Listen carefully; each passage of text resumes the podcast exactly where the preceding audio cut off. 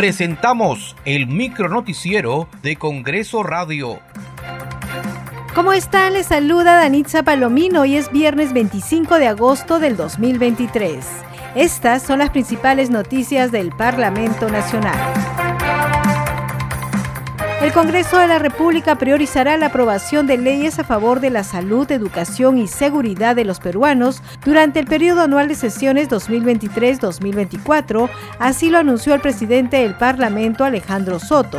Este Congreso del Bicentenario, dijo, le va a dar un instrumento legal a los alcaldes, gobernadores regionales y a los propios ministerios del país para que puedan ejecutar las obras sin problemas. Comenzamos la próxima semana con las comisiones ordinarias y claro está, atenderemos prioritariamente lo remitido por el Ejecutivo Nacional.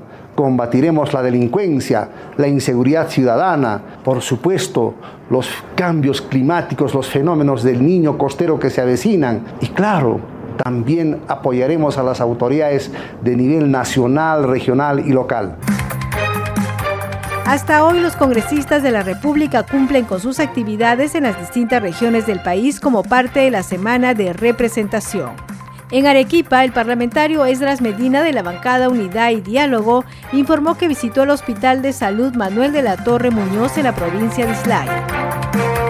Lo que vamos a hacer nosotros este, desde nuestro despacho congresal y justamente en esta visita que estamos realizando a la provincia de Islay es que vamos a trabajar en conjunto y vamos a formar mesas de trabajo invitando a los entes que corresponde a la beneficencia, al ministro de la, de la Mujer, que es parte del directorio, eh, también al alcalde provincial y al gobierno regional. Para nosotros es preocupante porque también ellos tienen un proyecto de ampliación, de construcción pero no pueden construir si el terreno está a nombre de una institución y no está a nombre de salud.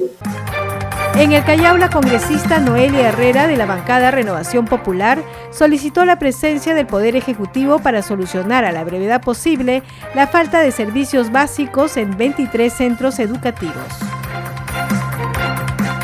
Muchas gracias por acompañarnos en esta edición. Nos reencontramos el lunes.